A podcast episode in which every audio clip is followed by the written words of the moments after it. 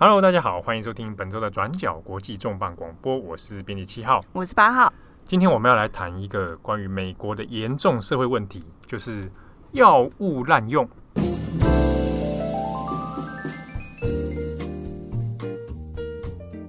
这个算是美国长年以来一直困扰的，算是严重的问题啦。嗯，公共健康的一个危机。对，但是这些这个药物滥用呢，其实还导致了很多人因此丧命。啊，或者说是药物成瘾，那就在今年的三月二十六号呢，美国有一个这个法院的判决出来，就是一个美国算是蛮知名的制药大厂，嗯，普渡公司 （Purdue Pharma）。对，这个普渡公司呢，因为它之前算是盛名在外啊，它有生产的止痛药剂，长年以来呢，其实在因为止痛药剂让它赚到了不少，算是不少盈利啦。好，可是呢，也有引起一些这个司法上面的诉讼争议。最主要一个争议点呢，就是关于说，哎，这个普渡公司在行销这个止痛药剂的时候呢，有点刻意在隐瞒，好，这个药其实会成瘾。对，因为它这个止痛药，它其实是鸦片类的止痛药，所以它在成分里面其实，呃，制造过程中本来就已经有一些成瘾风险。可是药厂部分呢，在行销的时候。通常都会刻意的隐瞒说它会成瘾的风险。对，那有不少的美国人呢，在不知情的状态下，那后来使用了这个药物，而且越用越多，导致后来成瘾问题，甚至是因此死亡。对，药物成瘾之后死亡。对，那这一系列的诉讼呢，后来在今年的三月二十六号的时候，有一起已经有判决出来，但是是属于和解啦。那是在奥克拉玛州，啊，当时呢已经。判处这个普渡公司要赔偿二点七亿美元，那其中呢有不少的赔偿金是要用于说，哎，当地的一些所谓的药物滥用的防治中心啊，或者相关研究啊等等，有点像是呃回馈赔赔偿这个社会，帮助戒断等等的。对，但是呢，我们今天看到这个普渡公司的诉讼案，其实它不是一个就是现在才发生的 case。长年以来，这个问题已经困扰着非常多、成千上万的美国人了。那甚至是呃，有很多的相关资料统计，美国在近十几二十年来，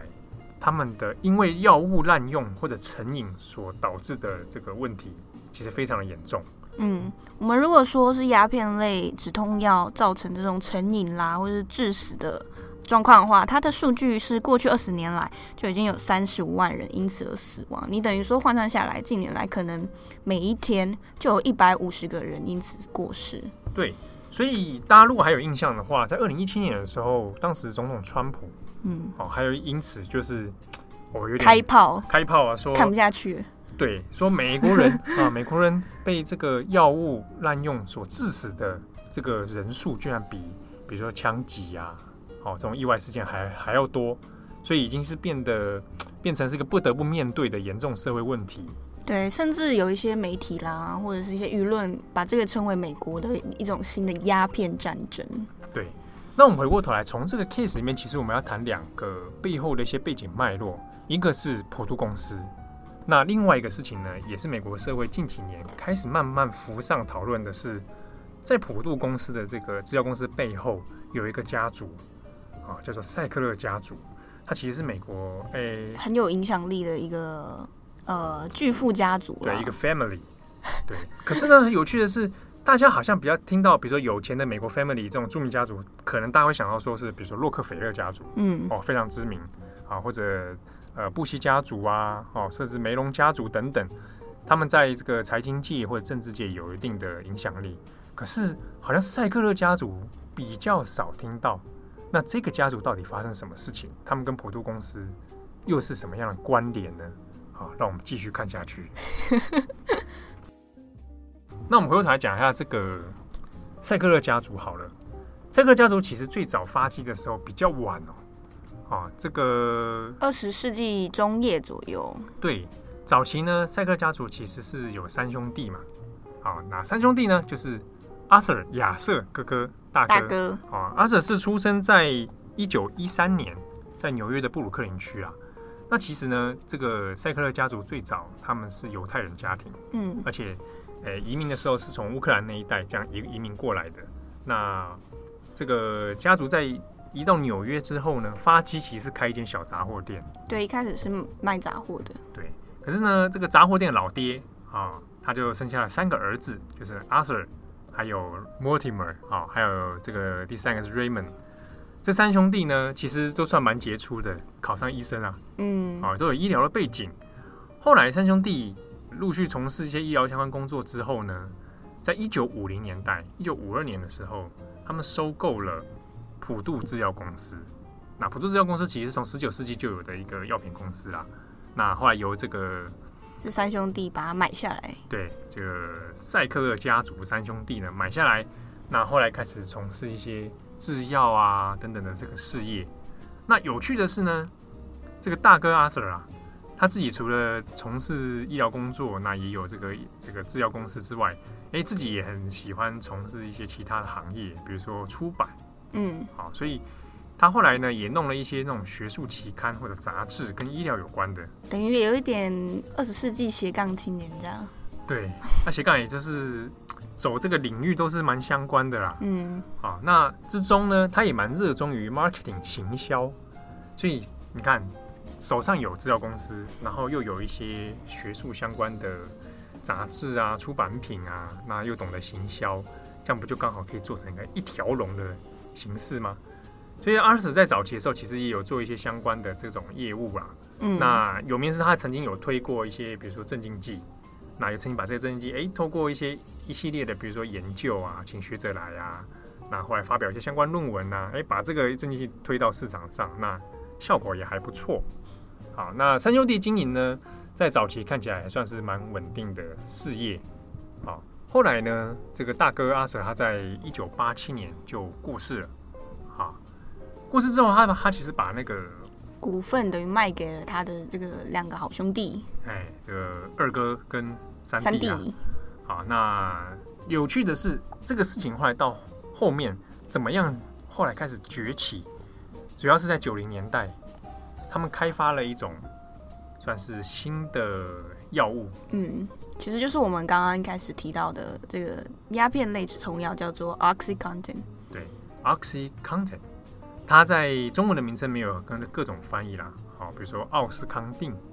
或者是呃比较正式一点的名称是疼史康定。对，疼是疼痛的疼，史是开始的史。疼史康定，那这个在这个台湾卫福卫福部的这食药署上面有一些相关的记载。嗯，好，那这类药品呢，它其实是一个止痛剂，在九零年代九九五年开始发售之后呢，它比较强调的是它的药效比其他类似的止痛剂更强。哦、呃，在九零年代早期那时候开始流行的一些止痛药啊，很多药效可能只有六到八个小时，所以你一天可能要服用好几次，甚至是比如说你要晚上入睡的时候，药效已经过了，所以你会痛疼痛醒啊，对，这很多是属于比如说他需要有重症治疗，嗯，或者真的是状况很不好的那一种，他会需要使用比较强效。对，那这个 OxyContin 它发明出来之后推。它主打的这个效果就是我的药效十二小时，哦，所以你看，远远超过市售上面的这个一般止痛药更好嘛。嗯、对，那如果有十二小时的话，当时它主打的这个广告就是你一天只要早一粒晚一粒，对，一天服用两次，服用两次，OK，那你就很舒服了，你就不用一直吃药。对，但是问题就来了，是这个药效里面它背后其实我们刚刚讲它有。类鸦片的这种成分，所以它就有可能因此让你成瘾上瘾。加几拜，就对你可能剂量如果还好的话，那就那个就还可能还 safe。对，但是如果你一直吃不断服用，你可能会成瘾。嗯，但是制药公司、普渡公司呢，在它其实在推销的时候，并没有警告这样的风险。对，等于说卖药一些业务，他们去向。呃，医院拜访啦，跟医生推销自己要，说，哎、欸，用我们的药之类的时候，他其实会刻意隐瞒或是弱化这些药，可能会对病人其实造成成瘾风险。对，那你会想，可能会想说，啊你，你你制药公司说不会成瘾就不会成瘾嘛？你可能也会有医生质疑啊。嗯，好，既然你有质疑，没关系，我们拿数据拿 paper 出来嘛。对，我们都说，哎、欸，这个这个哪里数据会说话？对，哪里研究出来，对不对？好，所以就真的端了很多。相关的研究跟数据出来，那也有一些，比如说医疗中心、哦、呃、大学帮忙背书啊。对，但问题就来了，刚刚我前面有讲，从大哥阿 Sir 的时代就开始流行一个做法，就是我手下有非常多呃研究单位啊，然后相关的期刊，期刊对，是跟我的相关企业是友好的，甚至是配合的厂商。好，那我就找了一些对我会比较有利的学者，然后在我可控制、可管辖范围内的一些医疗中心、研究中心去做实验，嗯，去做研发。对不对？这样一条龙出来之后呢，哎，我出来数据感是对我比较有利的，所以我可能会利用这样的说法去向这个医院啊、医生啊去游说说，你看我这个药是没有问题的。嗯，而且除此之外呢，后来也发现，其实这个制药公司还有赛克勒家族，他会利用一些其他的手段来笼络这些医生，比如说招待你啊，去哪边打高尔夫球。啊，招待你去吃吃喝喝，给你一些福利。那用这样的方式呢？或者是收回扣啊？对，其实讲直直白一点就是没错。比如说，哎，医生，你只要多开这种药给你的病患，你多开多少，嗯、那我们就可以我们双赢嘛，回馈你多少，对不对，对？所以有的医生觉得，哎，那很爽啊，那我开这个药，对不对？多开一点，嗯，好。那这是其中一个问题。另外一个问题是，也有一些患者在服用之后有反映说。你不是说这个药效有十二小时那么强吗？我怎么吃起来感觉还好？好，所以我就怀疑说你是不是有点广告不实？嗯，药效根本就没有你说的那么厉害，所以会向医生反映嘛。好，那医生反映之后，哎，既然药效不强，那怎么办？我我再多开一点，多吃一点，对不对？好，所以之前那个 Oxycontin 它它的剂量有一罐，比如说一定就是十毫克的，嗯，啊，一天吃两锭，这样二十毫克。好，可是呢，那不然就开始开发多一点好了，啊，一定开始变到四十毫克，啊，或者一定八十毫克，剂量越吃越重，结果之后就再也没办法不吃，对，你就变成依养成这个依赖的习惯，嗯，然后呢，慢慢的成瘾了，对，所以就延伸出这个一系列的问题。那么后来呢，这个奥斯康定在市面上发售之后，的确也引发一些，呃，有被一些比如说官方或者医疗单位有注意到。有有人的确拿这个东西当成毒品的替代品，等于说有一些成瘾的呃毒品的成瘾者啊，嗯，他们可能有时候比较难拿到毒品的时候，搞不好就想说，哎、欸，那我去医院，我去 doctor shopping，我去透过一些方式拿到这些止痛药，好像隐约也可以稍微舒缓一下我这个毒瘾。对，因为就有发现说，有人把它其实是处方药哦，你开了处方签之后去拿这个药之后，哎、有的人就是把它磨碎，哦，当成粉末状，然后吸食，甚至是溶在水面然后注射，啊，这个就不是一般典型的食用吃药的方式嘛？对，那从这过程中发现，这个奥斯康定的确可以带来类似像毒品一样的这个快感，嗯，好，所以呃，就延伸出不不少问题啊，比如说有人去弄到假的处方签，啊，然后去索取奥斯康利这样的药。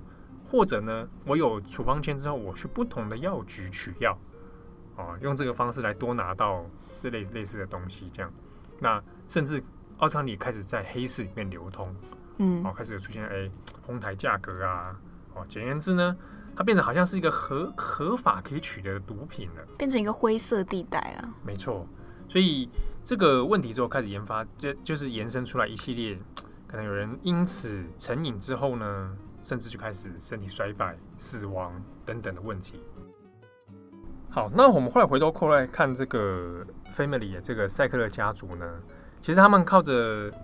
卖奥斯康定啊，对，因为 Oxycontin 其实在美国的止痛药市场上可以算是几乎啦，算是龙，对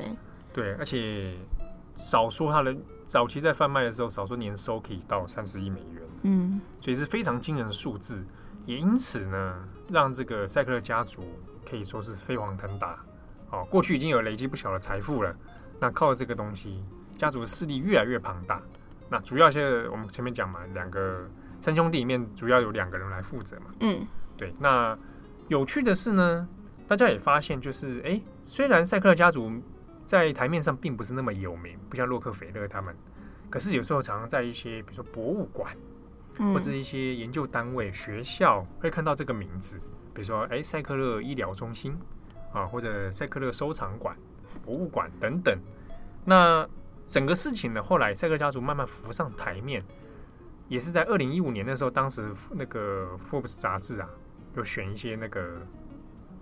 比如说美国最有钱的几个家族有没有？嗯、当时呢，赛克家族就浮上台面，被选入，说他哇，总资产可能超过一百三十亿美元啊。那也发现他底下非常多的慈善啊、艺术啊、啊产业投资的这个这个角度非常的多元。比如说，假设你有去像纽约好了，纽约很有名的大都会博物馆，里面就是赛克，里面有几间赛克勒家族非常著名的，而且也因为这个奥斯康定的事情，这个事情就就被拿出来讲，说哎，赛克勒的足迹在哪里？嗯，啊，那还有像古根汉，也有他们投资的捐赠的一些一些东西啊等等，好，甚至是设立一些基金会啦，好，捐助给他们。那有趣的是，呃、欸，之前我们讲那个阿舍那个大哥，最早那个大哥，他自己本身就是一个收藏家，对，有有有一点文艺青年的味道，对，有钱的文艺青年，对，哦，收藏古董啊，什么什么的。那他在之后呢，也跟北京大学，哦，中国的北京大学有合作啊，就投资盖了一个，在大学里面弄了一个以他命名的阿舍塞格尔的收藏中心。啊，里面就放了很多中国的文物啊，所以看得出来他们对于艺术啊，算是蛮蛮留心的啦。但是这也是变成这个事情的呃，我们要解读的时候复杂的一个面貌之一。比如说，我们发现赛克勒家族可能跟制药公司有一些藕断丝连啊，他们是持有人，而且的确也涉入这些 marketing 的问题。嗯，可是另一边呢，他又是在慈善或者是艺术产业里面。好像非常的热衷，对，可以说是慷慨的家族啊。当然，我们知道知道说，也许做这样的慈善事业，一方面可能有避税的问题啦，一方面或者是为了要扩增影响力，也有可能。但是的确看得出来，他们的这个集团，这个家族集团背后蛮复杂的权力结构。那可是在，在呃普渡公司还有这个 s a c l e r 家族，他们就是接连爆出这几年来啊，在止痛药上面一些呃行销不实啊，或者是推广错误的。丑闻之后，像刚刚说到那些被投资啊、被赞助的艺术群，有一些其中是非常赫赫有名的，像刚刚有提到的，例如说古根汉，或者是呃英国的 Tate，还有呃或是伦敦的 National Portrait Gallery 国家肖像馆，那这几些呃比较大的艺术博物馆群，他们就也出来说，哎，你这样子用这些来路不明，或者是呃。黑心的钱来资助我们，我们觉得不 OK。我们从此以后不会再接受任何来自 Sackler 家族的这个赞助金额。哇，那也真的是，